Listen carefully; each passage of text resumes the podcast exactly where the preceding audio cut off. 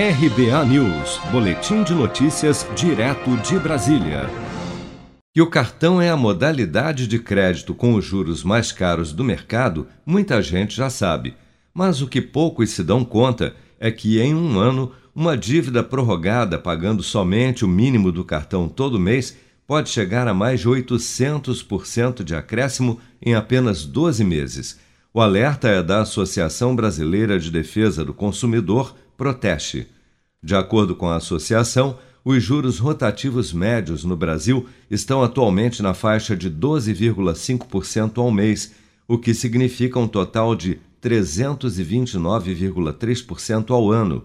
Em termos práticos, isso quer dizer que uma dívida de mil reais se transforma em R$ 1.125,20 em apenas 30 dias.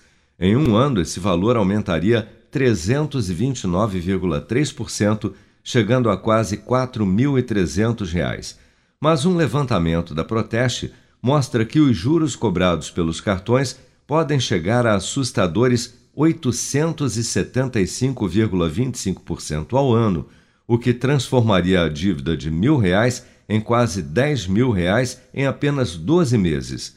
Muito do escalonamento que faz a dívida no cartão se transformar em uma bola de neve são os chamados juros compostos, uma fórmula de cálculo que aplica juros sobre juros.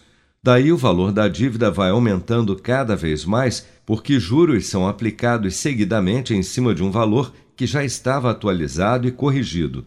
E não é só isso.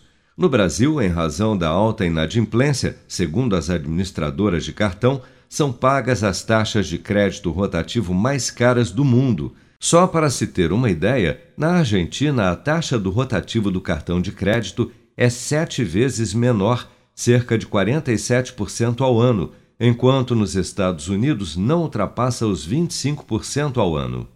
Para Andrew Stoffer, da Associação Nacional dos Executivos de Finanças, Administração e Contabilidade, o ideal é que o consumidor utilize o cartão de crédito apenas para pequenas despesas ou, no máximo, em emergências. O cartão de crédito, ele é, preferencialmente deve ser usado para coisas pequenas, sendo pago toda a vida, toda, toda o saldo à vista e não parcelar esse saldo do cartão que é muito caro. O cartão precisa ser usado com muita parcimônia. Normalmente, num, numa condição dessa ou uma emergência que alguém tenha e que precise utilizar. Educadores financeiros são unânimes podendo trocar a dívida contraída no cartão por qualquer financiamento a custos mais baixos, troque. O crédito pessoal é uma opção e muito mais barata para fugir da dívida com o cartão de crédito. Outra alternativa e com taxas ainda mais baixas que o CDC é o empréstimo consignado, caso a sua empresa ofereça. Ambos têm o custo efetivo mais baixo e as menores taxas de juros do mercado.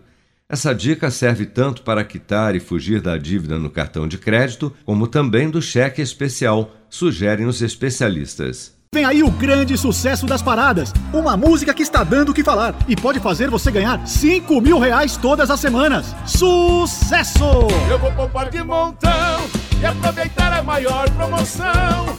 Posso até ganhar mais de um milhão. É Sicredi. Promoção Poupança Premiada Sicredi. A sua economia pode virar um dinheirão. Traga sua poupança para o Sicredi e concorra a 2 milhões e meio de reais em prêmios. Confira o regulamento em poupancapremiadasicredi.com.br. Com produção de Bárbara Couto, de Brasília, Flávio Carpes.